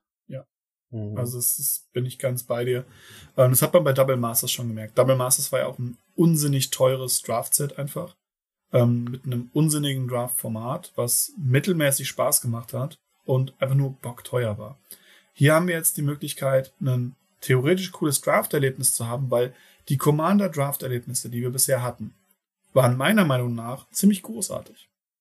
Also gerade die, die, die, die Special Sets, die man eben mit Commandern draften sollte, ähm, sowas wie Baldur's Gate und so weiter und so fort. Das war wirklich gut. Und hier haben wir ein reines Reprint-Set, was man jetzt nicht Double Masters nennt, Double Masters 3, sondern halt Commander Masters, damit man mehr Commander-Leute anspricht, keine Ahnung. Aber man nimmt halt einen Preistag, der noch, noch teurer ist und packt dann, das finde ich noch das Schlimmste daran, wenn die Mythic wären, wäre es mir ja fast noch egal, weil das würde heißen, du würdest im Draft vielleicht einen davon sehen die sind rare. Das heißt, du hast, wenn du Pech hast, in drei Packs dreimal diesen so einen Planeswalker drin. Und das ist halt wirklich nicht gut, weil die machen sich im, im Draft teilweise wirklich, wirklich schlecht. Ich meine, die, die, die Nahiri in einem Draft ist halt fast unterirdisch. Und da haben sie den, den, den Zirkel wirklich so schlecht da reingesetzt, dass man sagen kann, okay, hätten sie nicht einfach andere Commander nehmen können, andere Karten, die man als Commander nehmen kann. Also wir haben da Möglichkeiten mit äh, den, den, den, den Zwillingen, die man nochmal hätte reprinten können. Ähm, von mir aus, auch wenn er relativ frisch ist, Minsk und Bu kann man als Commander spielen, hätte man nochmal reprinten können. Sowas halt, wenn man unbedingt Planeswalker und Commander mischen möchte. Aber nicht diesen Cycle. Ich meine, es ist eine Geschichte von Commander, keine Frage. Sie haben die Eminenz drin, sie haben die drin, sie haben Nikosa aus dem ersten Zirkel drin und so weiter und so fort. Aber ja, das, das musste nicht sein. ich bin jetzt vielleicht nitpicky, weil ich hätte wahrscheinlich, wenn sie den Cycle einfach nicht komplett reingenommen hätten, gesagt, wieso ist denn der Cycle nicht komplett drin? Aber also, wenn wir gerade Obnixilis als Beispiel nehmen, der kriegt ja so viele Exile, weil das einfach eine scheiß Karte ist, ja. finde ich. Also der ist wirklich, der ist, also ich würde nie spielen, weil er schwarz ist. Dann finde ich, der neue Rahmen sieht blöd aus. Dann ist er, alles was er kann, ist einfach nur Müll. Äh, und Obnixilis ist auch noch in der Lore einer der blödesten Charaktere überhaupt. Das ist so jemand, der schießt absichtlich einfach Passanten immer in den Fuß, also der richtet nur Schaden an und dabei kommt er aber nie davon, weil er wird natürlich immer von der Polizei einkassiert, weil er ein Vollidiot ist. Ähm, das heißt es ist auch noch so, das wäre selbst in einem Batman-Comic, wäre Obnixilis wirklich jemand, den würde man in den ersten drei Seiten jeweils einfangen, bevor dann die Geschichte losgeht, weil Obnixilis so ein Depp ist. Und ja, ich möchte nicht auf Nixilis ziehen. Und da hätte ich, wäre ich vollkommen einverstanden damit gewesen, dass da nur Daretti, Teferi und Freyalis drin sind, weil mit denen kannst du halt doch irgendwas Lustiges machen. Gerade mit Daretti, Daretti ist cool. Ähm, oder wenn nur Daretti drin gewesen wäre, meinetwegen. Da, das, das sagt dir halt irgendwie was. Ja, guck mal, Rot Artefakte, kannst du spielen. Was sagt dir Obnixilis? ja, es gibt tausend andere Karten in Schwarz, die besser sind als Obnixilis. Mhm. Das ist das Einzige, was er dir sagt, jede Sekunde, wo du ihn anschaust. Ähm, also, weiß ich nicht, Litanei der Exile von mir für Obnixilis, für den im Speziellen möchte ich keinen einzigen Cent ausgeben. Und dabei ist das Set so teuer. Und da bin ich halt mal gespannt drauf. Ja. Ich meine, wir sind jetzt noch nicht fertig mit dem Set. Ähm, sie haben aber jetzt schon wieder Sachen Zirkel angefangen, wo es ja dann anscheinend auch so ist. Ich meine, wir haben sowas wie Meat Six zum Beispiel, und mehreren. Machen Sie den Zirkel fertig? Wissen wir jetzt aktuell noch nicht. Wenn Sie ihn fertig machen, okay, was ist davon gut, was nicht? Aber wenn ich jetzt schon wieder dran denke, dass sie dann den Rot-Weißen auch da reinbringt, der halt null Support in diesem Set hat, dann habe ich die nächste Karte nicht, die ich ziehen möchte. Und davon gibt es ja jetzt schon meiner Meinung nach genug in diesem Set. So dass ich persönlich halt teilweise sagen würde, ein paar Booster so mal zu mitnehmen ist halt nicht drin, weil das Set unendlich teuer ist das Set zu draften ist noch unendlich viel teurer, vor allem wenn du es on constant basis einen komplette Monat lang jeden Freitag machen möchtest. Und wo, wo bin ich dann? Bin ich dann derjenige, der dann sagt, okay, ich kaufe mir zu Beginn drei Booster und dann ist das Set für mich vorbei. Also da sehe ich mich dann zum mhm. Beispiel. Und das finde ich dann noch, noch viel, viel schwieriger, wenn man dann an solchen Dogmatiken wie wir müssen jeden Zirkel fertig machen, egal ob eine Karte gut ist oder nicht, ähm, weil aktuell, da habe ich ein bisschen Angst vor. Ich habe den, den blauen äh, Command zum Beispiel noch nicht gesehen. Also den blauen Zauber, der, den du gratis casten kannst, wenn du deinen Commander spielen kannst. Mhm. Dafür habe ich eine andere blaue Karte gesehen, die den ähnlichen Slot übernehmen könnte. Und da habe ich zum Beispiel Angst vor, dass, dass sie halt da dann sagen, okay, dann tun wir den blauen halt nicht da rein. Ja. Yeah. Äh, also ich meine, ich glaube, der ganze Cycle wird schon reprintet, aber du redest über Commandier, oder? Ja. Die andere Karte, die das sein könnte, ja. Äh, Alter, Fierce Guardianship ist übrigens drin, habe ich schon jetzt gesehen. Ah, also okay. Es kommt. Ja. Ist meine Liste ja. noch veraltet. Das kann gut sein. Ja, ich, ich, ich finde es halt einfach immens schade, dass halt nicht nur ein, zwei Picks drin sind, für die halt Draft-exklusiv sind. Es sind halt doch mehr als ein paar. Es ist halt. Und das ist halt das, was weh tut. Wer ist das Einzige? Aber nein, es ist ja auch der Jazal Goldmain drin und. Äh, aus den Cycle und so. Das ist halt so. Wobei, Chasai Goldman, der bringt, wenn man jetzt sagt, okay, jemand ist relativ neu bei Kommando, der bringt Leuten wenigstens bei, guck mal, es gibt so Karten, die machen nie den Cut. Die legst du immer hin, wenn du ein Deck bauen willst, sei es aus nostalgischen Gefühlen. da hast du dann Chasai Goldman und dann, wenn du die, wenn du die Karten sleeves, sagst du, hm, Chassai Goldman oder eine andere Karte und ich glaube, in 99,9% der Fälle wird man sagen, irgendeine andere Karte. Oh ja. Es tut mir sehr leid, Chassal. Geh wieder dahin zurück, wo die, Katz, äh, wo die Karten für Cat Travel liegen. Äh, das nie gebaut Ja, wird. aber ziehen möchte man es natürlich trotzdem nicht. Das stimmt, weil dafür ist es einfach zu teuer. Setalpa. ja. So. Äh, Jochen? Ich habe eine gute Sache und eine schlechte. Ich, die gute, gute geht schnell. Wir haben schon ein bisschen drüber gesprochen. Es ist Neheb the Eternal. Ich wollte mir ja für jede Farbe was rauspicken. Ich finde Neheb the Eternal fantastisch. Ähm, Rot kostet 5 Mana, also 3 und 2 Rot. Ist ein Legendary Zombie Minotaur Warrior, hat 4-6. Afflict 3, also immer wenn die Kreatur geblockt wird, verliert der blockende Spieler drei Leben. Und zu Beginn deiner äh, Post-Combat Main Phase, also nach dem Kampf, kriegst du ein rotes Mana für jedes Leben, das deine Gegner verloren haben in diesem Zug. Und in diesem Zug sagt, also der sieht es halt auch, wenn er da noch nicht. Da war, du musst es ja nur gemacht haben. Neheb beschleunigt Spiele, weil du willst halt einfach alles niederbrennen und er gibt dir gleichzeitig das Werkzeug in die Hand, dass du alles niederbrennen kannst. Der ist vollkommen zu Recht eine ziemlich teure Karte, weil er halt geil ist. Ich glaube, es ist schon so, dass Neheb-Decks sehr ähnlich sind, oft, also sehr, sehr, sehr ähnlich.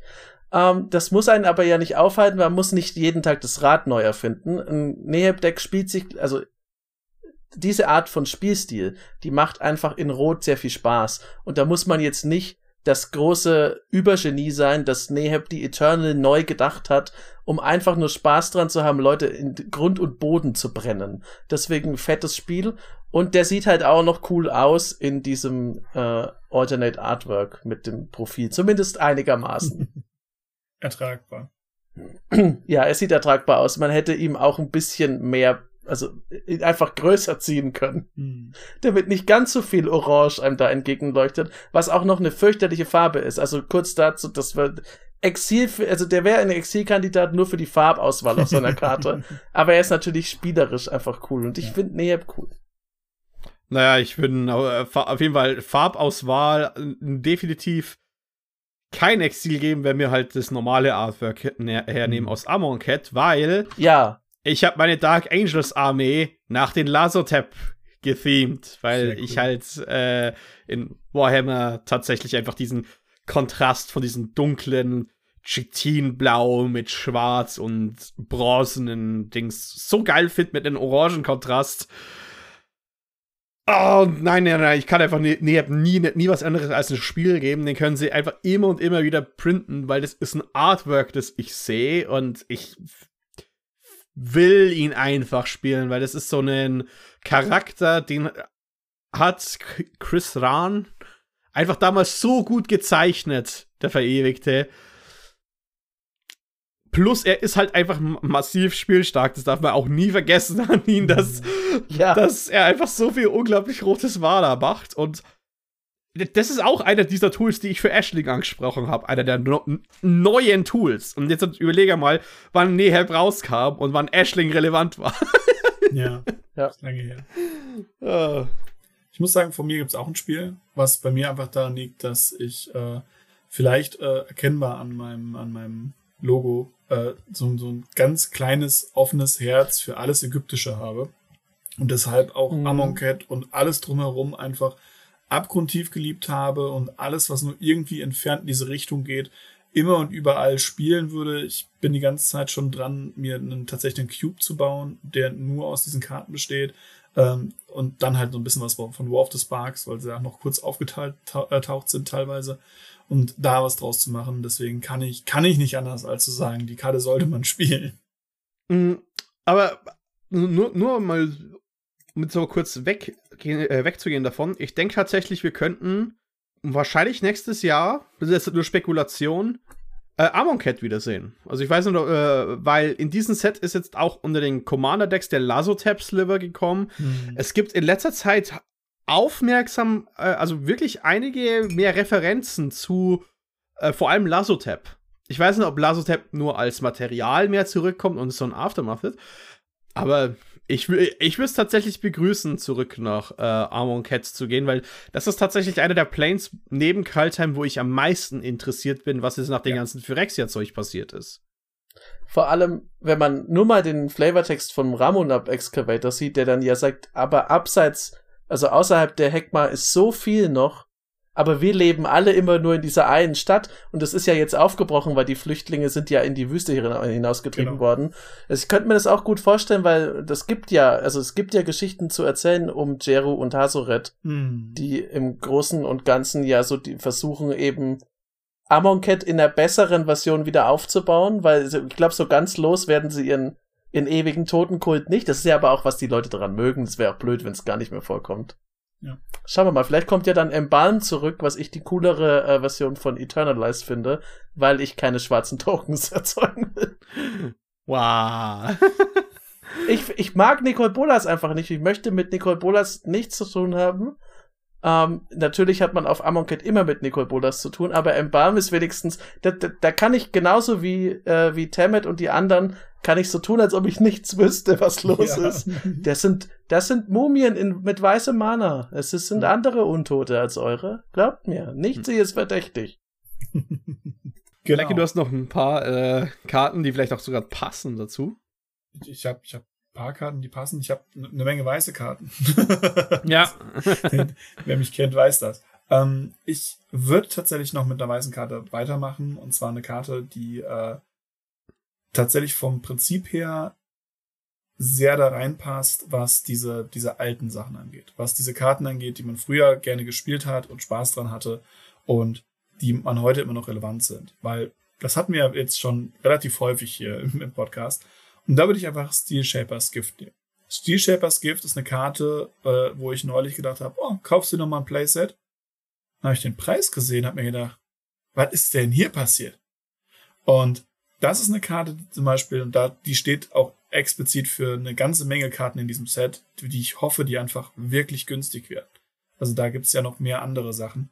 Aber gerade sowas wie, wie ein Tutor für eine Ausrüstung in Weiß, was kann's Besseres geben, oder? Ja, äh, ja. Ich würde ja normalerweise mit Steel Shapers Gift auch mitgehen, aber ich find's, ich muss dir ein Exil geben, äh, den Reprint, also nicht, weil die Karte im Set ist. Ich bin sogar froh, dass die Karte im Set ist. Ich finde es ziemlich dreist, dass das eine Rare ist. Dass die geabschiftet worden ist auf eine Rare.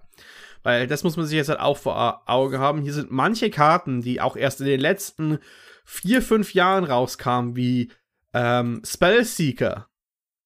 Die waren eine Rare damals in Battlebond und sind jetzt eine Mythic. Steel Shapers Gift ist zwar viel älter, aber von Ankommen auf eine Rare geupgradet worden. Und die wollen ja sagen, okay, Draft Archetype in Boros ist Equipment. Ja, was ist daran so schlimm, vielleicht eine Ankommen äh, Equipment Payoff zu haben, weil so ein Tutor ist ja tatsächlich auch eine Art von Payoff in Draft. Ja. Äh, damit man eben seine guten Equipments öfters sehen kann. Ja, ähm, also wir auf der einen Seite hauen sie Draft Picks rein, aber dann, wenn es um tatsächliche Chase Reprints mit Reprint Equity geht, wie Steel Shapers Gift, werden sie geupshiftet, die ja eigentlich sogar auf für Ankommen gut fürs Draft-Format sind. Und die haben keine Balance dazwischen. Und ich, also ich, ich fand es einfach, einfach dreist, als ich tatsächlich gesehen habe, dass das eine Rare ist. Hm. Kann, kann ich verstehen. Mich hast du jetzt in eine Zwickmühle gebracht, Blackie, weil ich finde natürlich Steel Shapers Gift cool. Ich finde es blöd, dass das so viel Geld kostet, die Karte. Auf der anderen Seite gebe ich dir jetzt ein Exil, weil man braucht Steel Shapers Gift nicht, denn es gibt Open the Armory, das kostet so gut wie nichts. Ja.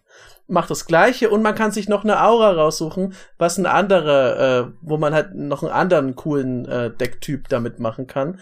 Deswegen muss ich sagen, habe ich Steel Shapers Gift auch nie vermisst. Ich finde es eine schöne Karte, aber wenn die nie wieder gedruckt werden würde, würde ich die nicht vermissen und ich würde mal sagen, dass in den allermeisten Decks dieses eine generische Mana, dass man mehr zahlen muss, nicht den großen Unterschied macht. In einem top optimierten reden wir über was ganz anderes, aber ich würde sagen, ja, ich sag mal so, ich sag mal 85% bis 90% aller Commander-Spiele ist es vollkommen egal, ob du Steel Shapers Gift drin hast oder Open the Armory und Open the Armory kostet sehr viel weniger. Mhm.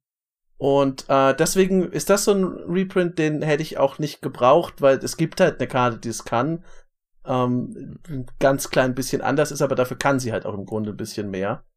Warum spielt man ähm, Ich finde das. Man kann natürlich beides spielen, aber das ist richtig, man kann beides spielen, aber ich bin dann, wenn das eine einfach über 10 Euro kostet, dann ja, ist halt so, nee. Wird, dann äh, mache ich halt, weiß ich nicht, Chasai Goldmain rein. Wie wird eigentlich Steel Shapers Gift noch in Modern gespielt oder nicht mehr? Das ist eins der meistgespielten Decks. Ja, aber spielt man es noch in Hammer Time? Ja, ja, ist eins der meistgespielten Decks und es wird auch da drin gespielt. Okay.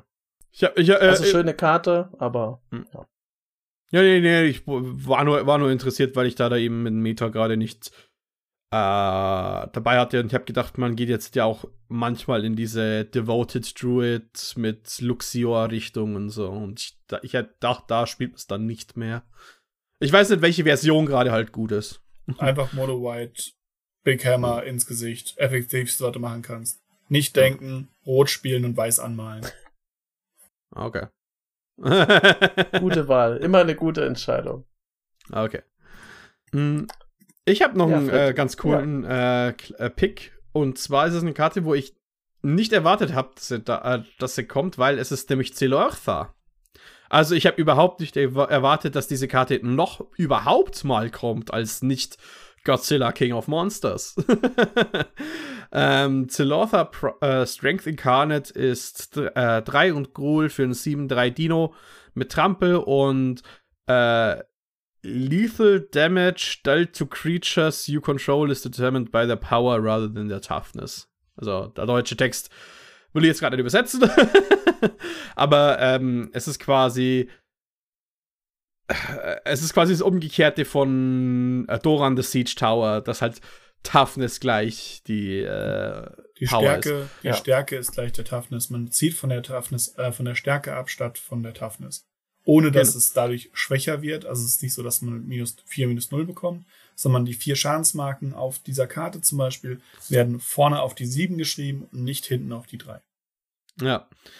Und äh, ich finde das Artwork geil von Zelortha, muss ich halt einfach auch sagen. In, und das finde ich so viel schöner als diese Godzilla-Karte, äh, weil auch wenn Godzilla cool ist, finde ich eben, manchmal ist Magic genau darin gut, Magic zu sein. Und dieses Monster im Nebel nett ganz zu zeigen als quasi das Godzilla. Und dann haben sie nebenbei noch einen Ritter im Vordergrund, der, oder halt einen äh, Kerl auf dem Pferd im Vordergrund oder eine Frau. Und es sieht einfach super cinematisch aus. Hm. Für de, und es ist Digital Artwork ja trotzdem, hat trotzdem eine sehr geile Tiefe. Und ich bin einfach froh, dass wir die Karten haben, weil, ähm, ich bin ganz ehrlich, mit den Universes Beyond, so, so, äh, so gern ich auch diese Street Fighter-Karten mochte etwa, ich mag die Magic-Version einfach mehr, jetzt wo sie da sind. Und mit ja. Zelortha war es halt so eine Karte, die eigentlich eher nervig war zu bekommen. Nicht teuer, aber halt nervig, weil du konntest sie nur in den Godzilla-Artwork bekommen. Und jetzt haben wir endlich das geile Artwork. Ich gebe dir ein Spiel, weil die ist halt ein, ein wahr gewordenes Versprechen und es sollte auch so laufen. Dass auf die Ankündigung, hey, ihr regt euch hier gerade auf, wir hören euch und wir werden die euch auch geben als Magic-Karten. Das ist genau alles, was du gerade gesagt hast, Freddy. Ich finde auch, dass die Street Fighter Karten jetzt als Magic-Version, ich habe die sogar meiner Freundin gezeigt und die fand die alle cool und die mag Street Fighter und äh, coole Artworks. Aber gerade hier dieser Herdmaster mit mhm. den vielen Kühen ist einfach fantastisch dumm. Und Silorta ist dieses, dieses eingehaltene Versprechen. Man hat sie ja schon, äh, ist auch schöner, finde ich, als auf dem Battle Invasion of Ikoria, da ist sie ja auch drauf. Da ist sie äh, nicht so gelungen, finde ich, vom Artwork her. Hier ist es halt einfach, das ist halt ein Riesenmonster, das sieht richtig geil aus. Und ich mag es, es hätte auch deswegen noch ein Spiel bekommen. Schade, dass, das, da ist es schade, dass Fritz heute nicht da ist, weil es nur ein Dinosaurier ist und nicht ein Dinosaurier Beast, ein Dinosaurier Bird Beast Human Knight Warrior Mutant, sondern nur ein fantastisch aussehender Riesendinosaurier mit sehr großen Krallen und Zähnen. Ja, bin ich, bin ich sehr bei dir. Ich hätte auch im Begriff, dass da irgendwie Giant beisteht, bei dem Artwork oder so. Ähm, ich finde es sehr, sehr cool. Von mir kriegt die gerade auch ein Spiel aus dem einfachen Grund, dass ich finde, dass jede Kreatur über sechs Stärke Trampel haben sollte. Und diese Kreatur zeigt einfach ganz genau, was es ist. Diese Kreatur ist so riesig, daneben dieser winzige Ritter. Ähm, wir haben eine Möglichkeit, jetzt eine, eine In-Magic-Version einer Karte zu spielen, die vorher schon äh, tatsächlich bei uns zumindest im Store zwei, dreimal in Commander gespielt wurde und dort für einen Heidenspaß gesorgt hat. Und jeder, der sich davon abgeschreckt gefühlt hat, dass man den eben nicht bekommen hat in einer normalen Magic-Version. Und wenn man, musste man ihn, glaube ich, sogar als Boxtopper kaufen also, oder ja. bekommen, in Store und so weiter. Also es war auch nicht so einfach, da dran zu kommen. Ähm, dementsprechend, äh, ja, finde ich es find einfach cool, dass sie es gemacht haben und dafür alleine gibt es auf jeden Fall ein Play. Vor allem, weil zu dem Zeitpunkt war ja auch der Boxtopper irgendwie verspätet in Deutschland ja. extrem und der kam dann erst Monate später und dann wussten tatsächlich viele Leute gar nicht, dass sie schon angekommen sind und so. Ja. Ja, und dazu noch was Gutes? Ich habe ich hab schon ausgeschnauft, deswegen. Ah. Weil, äh, Jetzt mein letztes ist ein Exil. Es könnte kein deutlicheres Exil sein. Es ist Grave Pact. Warum zur Hölle reprintet irgendwer Grave Pact? Was soll, was soll das? Was wollt ihr damit? Ich hasse all diese Effekte. All diese blöden Edict irgendwas Effekte, die nerven mich tierisch. Das ist einer der Gründe, warum ich Schwarz nicht mag, sind diese Effekte und Kokushu. Ähm, es gibt ein, eine, eine Menge an Dingen, warum die ich an Schwarz nicht mag, aber Grave Pact gehört dazu. Also nur kurz zur Karte, drei Schwarz, ein beliebiges Enchantment. Immer wenn eine Kreatur, die man selber kontrolliert, stirbt, muss jeder andere Spieler auch eine Kreatur opfern. Das macht meine geliebten Voltron-Decks äh, kaputt. Das macht eigentlich meine, das macht so, hier, ich habe zwei coole Dinosaurier. Ja, gut, dann opfer ich halt zwei Thralls und die sind alle weg kaputt. Das geht mir einfach fürchterlich auf den Geist. Also ich kann damit schon umgehen im Spiel, aber trotzdem innerlich rage ich dann, weil ich diese Karten so, ich hasse diese Karte aus ganzem Herzen. Das Artwork ist allerdings cool. Der Flavortext beschreibt gut, warum ich Schwarz nicht mag, wie dieser Cycle aus äh, alle sind sauer aufeinander und töten sich immer weitergeht. Denn das passiert mit Grave Pact. Ihr werdet irgendwo werdet ihr einen Jochen erzeugen, der für immer Grave Pact Effekte hasst. Und der wird dann aus purer Rache wird er Martyrs Bond in seine Decks einbauen, damit ihr seht, was passiert. Hm. Ja, äh, ziemlich eindeutig. Äh, und jetzt bin ich da in dieser Lage, wo ich sagen muss, ähm, die Karten existieren. Ich bin froh, dass es kein Dictate of Erebos ist und deswegen kriegt es ein Spiel. Plus, es kriegt ein Spiel, weil äh, das Artwork Full Art dope aussieht. Mhm. Also mit den grünen Kerlen im blauen, nur mit Kontrastarbeit. Oh, das. Da haben sie da hat es irgendwann richtig äh, auf den Bin Nagel getroffen. Oder auf dem Messer, in dem Fall. Ähm, Artwork geil, plus äh, Leute sollten lieber mit Gravepack spielen als mit Dictate oder Butcher, weil Leute werden mit, mit, solchen Effekten spielen und dafür muss man sich einfach abfinden. Dann nehmen wir doch einfach die Variante, die color-restriktiv ist, nicht irgendwelche Flash-Shenanigans hat oder schwächer ist als die anderen zwei, aber weil in zufälligerweise den Reanimator Package genau in dem Moment äh, Removal fehlt, äh, Graveyard Removal fehlt, es nur zu nervigen Spielen führt. Nimm doch die immer noch nervige Variante, mit der man wenigstens die, die wenigstens einigermaßen gebalanced ist. Spannende Aussagen. Ähm, ich wäre tatsächlich für ein Exil, was einfach daran liegt, dass ich nicht weiß, wann ich das letzte Mal Grave Pack gesehen habe. Also bei uns sind diese Effekte super selten. Ähm, also gerade bei uns im Store und auch wenn ich sonst irgendwo rumgelaufen bin, ich weiß nicht, wann ich das letzte Mal Grave Pack gesehen habe. Und Grave Pack fällt auf, weil alle die achte Edition Weißrandige spielen, weil es die einzige ist, die man da noch bezahlen konnte zu dem Zeitpunkt. Und ähm, naja, dementsprechend, ich, ich finde es cool, dass sie gereprintet ist. Aber erstens, was will ich damit im Draft? Zweitens, will ich wirklich einen Booster aufmachen und ein Grave Pack daraus ziehen? In Full Art ja, ansonsten wahrscheinlich eher nicht so, weil ich werde jetzt nicht sagen, oh, endlich habe ich diese eine Karte, die werde ich jetzt in alle meine Decks tun, weil nee, du wirst halt schon Detective Erebos oder halt irgendeine andere Karte davon haben. Und dementsprechend ist es für mich innerhalb dieses Sets weil es eben das Set ist, wie es ist und weil es den Preis hat, den es hat, einfach ein Exil. Ja, verständlich.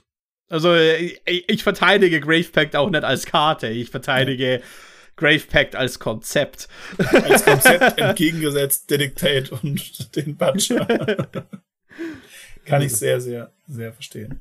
Okay, ich finde ähm. Butcher tatsächlich schwächer als Grave Pact, aber das bin ich. Ist halt eine Kreatur. Mich triggert das alles gleich. Siehst ja. du, ich mache da keinen Unterschied. Das ist für mich alles gleich vernichtungswürdig. Ja, jetzt hast du natürlich das Problem, dass mehr Leute an diese Karte rankommen und dadurch drei, vier Leute gleichzeitig diese Karte am Feld haben und du einfach nie Top. wieder was aufs Feld bekommst. Ja. Das ist dann natürlich ein Wie gesagt, Martyrs Bond ist, Martyrs Bond ist die Lösung. Für ja, Martyrs Bond Zeit. Na, Jochen, Martyrs Bond Zeit. Ich merke schon, ich merke schon, wegen diesem Podcast wird Martyrs Bond richtig teuer. Ähm,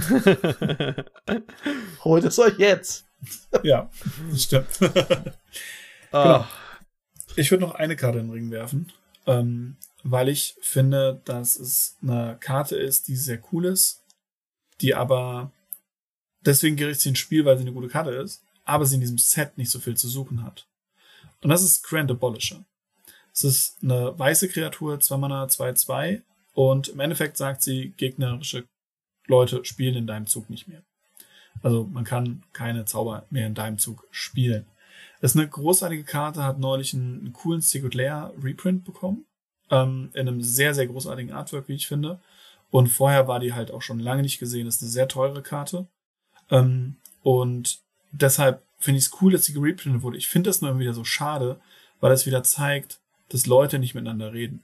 Wir haben so oft, dass irgendwelche Karten in den Secret Layern rauskommen und die dann sehr cool sind und so einen Wert von einem ganzen Secret Layer ausmachen. Die Leute sagen, hey, ich investiere das Geld, ich glaube das, ich finde das Artwork schön, die Karte hat ungefähr den Wert, ich hole mir das.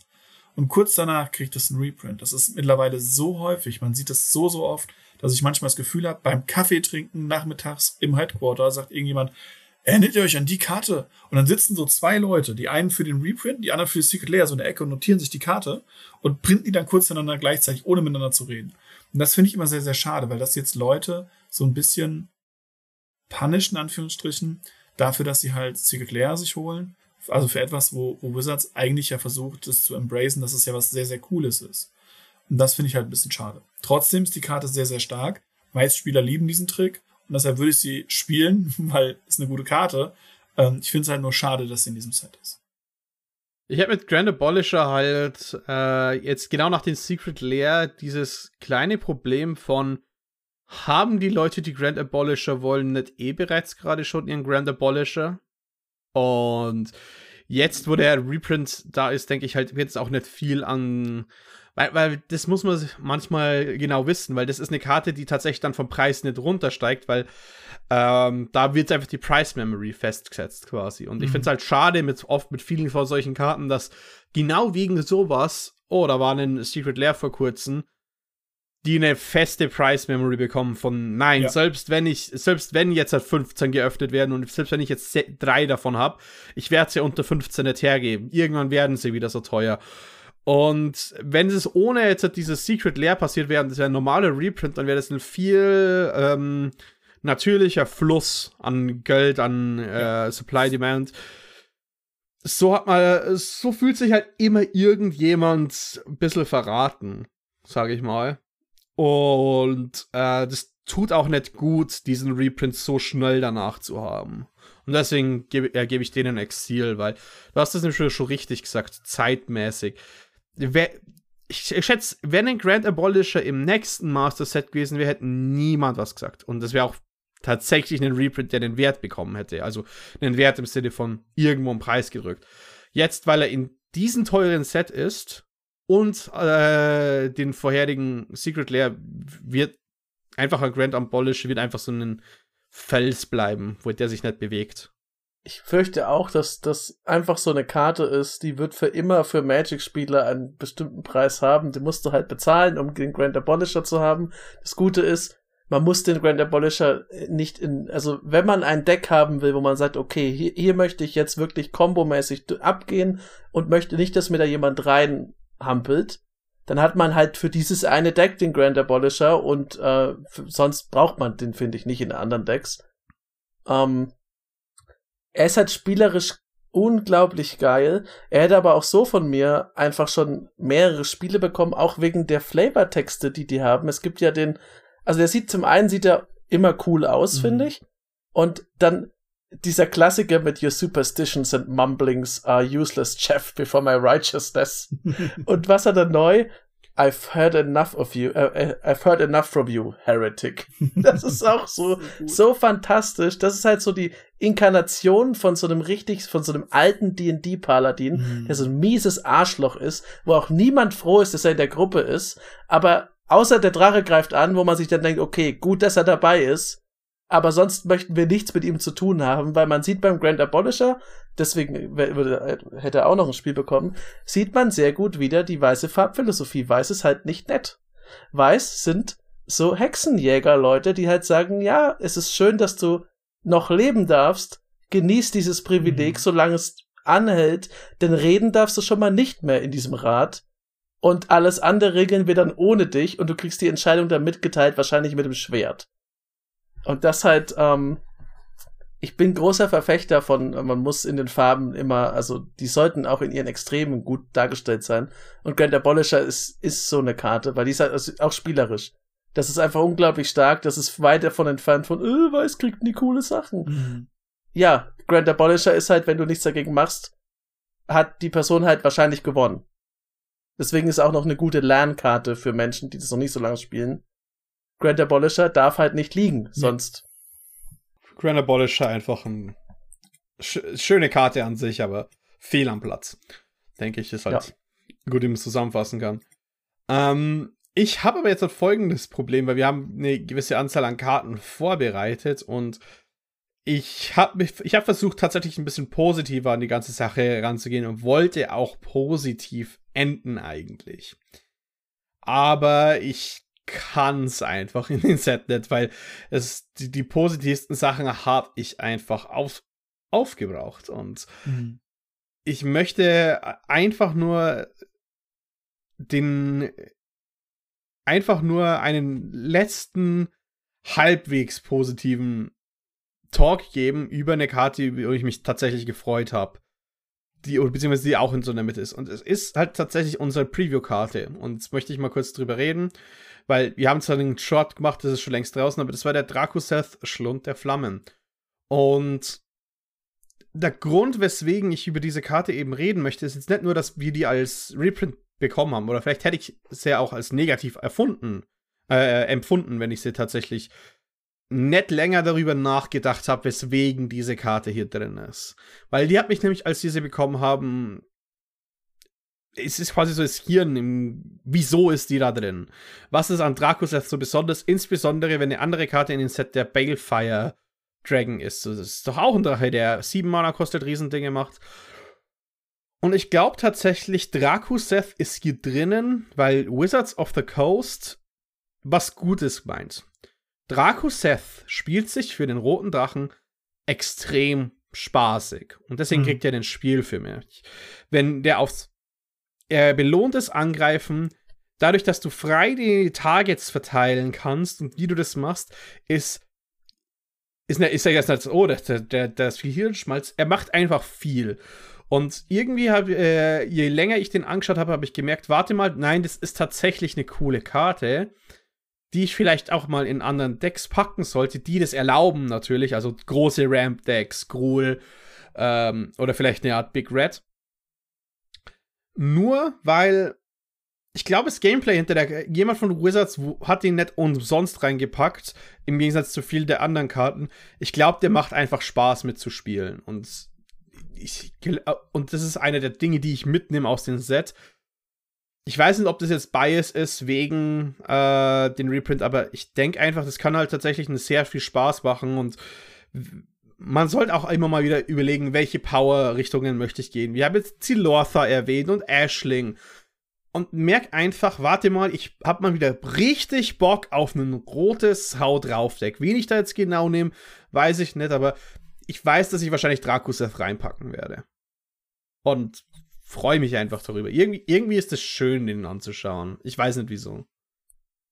Ich finde es sehr spannend, weil ähm, ich glaube, in diesem Set versuchen sie auch zwei Arten von Personen anzuspielen. Sie versuchen auf der einen Seite durch etablierte Spieler, die ihre Staples noch nicht komplett haben, ähm, dazu bewegen, eine Sammlung zu finden und ihre, ihre Staples vollzukriegen.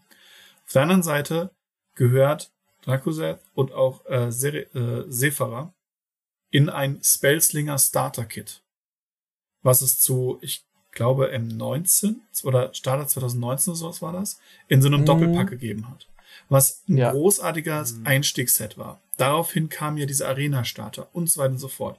Und das zeigt halt, dass Wizards diese Karten für Anfängerkarten hält. Für, für Leute, die in das Spiel reinfinden wollen. Und solche Karten brauchst du, besonders nach einem Herr der Ringe-Set, was sehr, sehr viele Leute in das Format gebracht hat, in die Spiele gebracht hat, in das Spiel selber gebracht hat, wo die noch keine Ahnung davon hat. wenn du jetzt das nächste Set, ein Commander Masters hast, und da hast du dann wirklich nur Textzeilen über Textzeilen, mindestens fünf Textzeilen, ansonsten brauchst du es gar nicht spielen, 20 Textzeilen sind das Ziel. Dann würden die Leute direkt wieder abgeschreckt werden. Und ich finde es gut, wenn man solche Karten eben mit reinnimmt, wo eben auch, ich sag mal in Anführungsstrichen, leichtere Karten. Leicht heißt ja nicht unbedingt schlechter aber doch ja. Karten, die wirklich angenehmer sind für, für SpielerInnen, die halt gerade anfangen damit, mit dem ganzen Thema. Und es sind ja auch beide auch, also drin. ganz ja- kurz. Es sind ja auch beide drin. Sephara ist ja genauso drin Ja. wie Dracoset. Sephara ist auch eine coole Karte. Auch weil die einen Effekt hat, der ist so nicht so häufig da. Und das ist, das sind auch einfach, also sowohl bei Dracoset als auch bei Sephara, das sind Effekte, die machen Spaß, wenn die triggern. Weil da, das ist ja, das darf man nicht vergessen, finde ich. Es gibt so Momente. Commander ist ja zu einem sehr, sehr, sehr, sehr beliebten Format geworden, aus bestimmten Gründen. Und natürlich gehören da solche Karten dazu. Und wenn man, da muss man einfach so manchmal, das hört sich dumm an, aber sich seine Wurzeln besinnen. Aber wenn ihr jetzt guckt, zum Beispiel Chisgoria, äh, dieser ähm, aus All Will Be One, der Drache, der hat natürlich Flying Haste, Affinity für Artifacts und dann kannst du auch noch Karten spielen damit. Dracoset hat halt Flying oder hat zumal kein Haste, das heißt, du musst ganz klassisch, Commander-mäßig, deine Swiftfoot Boots da drauflegen und dann hat er Haste. Ähm, der Effekt ist trotzdem cool und ich finde auch, dass es, ähm, dass Dracoseth eine schöne Karte ist, um sich mal so Karten insgesamt in ihrem Design und in ihrem Meta-Design anzuschauen, weil der ist ein 7-7 fliegender Drache, er kostet 7 Mana, er richtet erst 4 und dann 3 Schaden an. Natürlich macht er zweimal 3 Schaden, das bricht dann die ganze Sache, aber das ist auch eine Karte, wo einfach viele Dinge zusammenpassen auf der Karte, wenn man sie sich anschaut. Das meinte ich ja vorhin bei Ashling. Wenn man sich das durchliest, dann hat man nicht nur spielerisch irgendwas davon und denkt sich, der Effekt ist cool, sondern Moment mal, da passen ja ganz, ganz viele Sachen zusammen. Das ist natürlich nicht entscheidend, um dem, um den jetzt einen Platz im Deck zu geben, aber trotzdem ist es schön und ich, ich finde, Magic ist schon auch ein Zuhause für solche, für solche Karten, wo man einfach nur mal gern draufschaut und sieht, oh, hier hat sich jemand richtig Gedanken gemacht und dabei ist diese Karte rausgekommen, über die die Zeit vielleicht ein bisschen drüber gegangen ist. Aber das heißt ja nicht, dass mit äh, Lightning Greaves oder Swiftfoot Boots Dracoset nicht trotzdem das komplette Board von jemandem kaputt machen kann oder jemanden einfach wegbrennt. Das ist einfach eine coole Karte. Ähm, Mhm. Ja. Und äh, nicht beeinflusst, also kaum beeinflusst dadurch, dass wir es als Preview-Karte hatten, was wirklich eine der Karten ist, habe ich auch in einem Short-Video gesagt, von der ich immer überlege, wo baue ich den denn rein? Der macht halt selten den Cut. Aber vielleicht sollte ich mir einfach ein Commander-Deck damit bauen, damit ich dann immer Spaß dran habe und ihn halt auch öfter sehe. Hm. Naja, also ich, ich bin ganz ehrlich, ich hätte mir über diese Karte auch keine Gedanken gemacht, wäre sie nicht tatsächlich unsere Preview-Karte gewesen.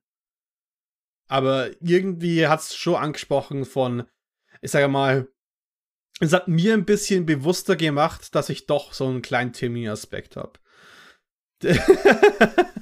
Ja. Ist ja auch cool, das zu erkennen. Ja.